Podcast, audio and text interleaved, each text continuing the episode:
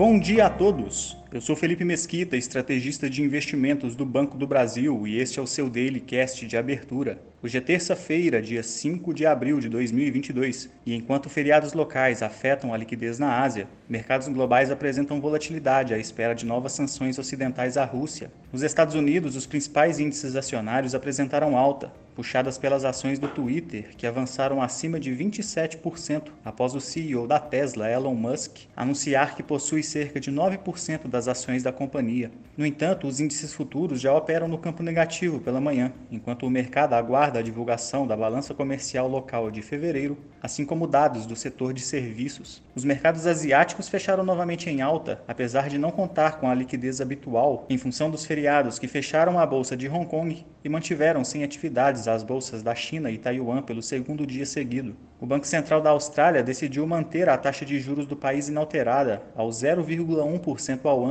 mas já deixando abertura para um possível aumento já na próxima reunião da entidade para tentar acompanhar a escalada da inflação local e reaquecimento de atividades econômicas no país. Por lá, uma elevação na taxa de juros não acontece desde 2010. Já na Europa, os índices acionários operam de maneira mista, ao mesmo tempo aguardando possíveis novas sanções econômicas do bloco à Rússia em função das acusações de crime de guerra observadas nas regiões ucranianas desocupadas no fim de semana, mas repercutindo também indicadores mais fortes do que o esperado na região. Dados dos setores de serviços da zona do euro apresentaram expansão da atividade no mês de março, mesmo movimento observado nos números individuais de Reino Unido e Alemanha.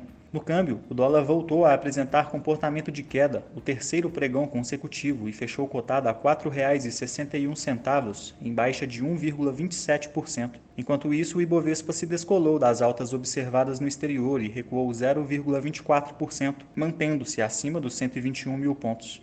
No Brasil, teremos sessão de sabatina para análise de indicados a diretorias do Banco Central na Comissão de Assuntos Econômicos do Senado, além de leilão de títulos públicos atrelados à taxa Selic e IPCA.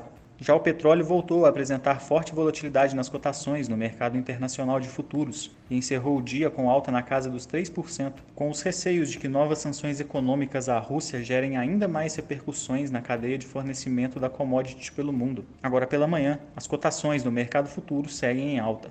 Ficamos por aqui. Um bom dia a todos e até a próxima.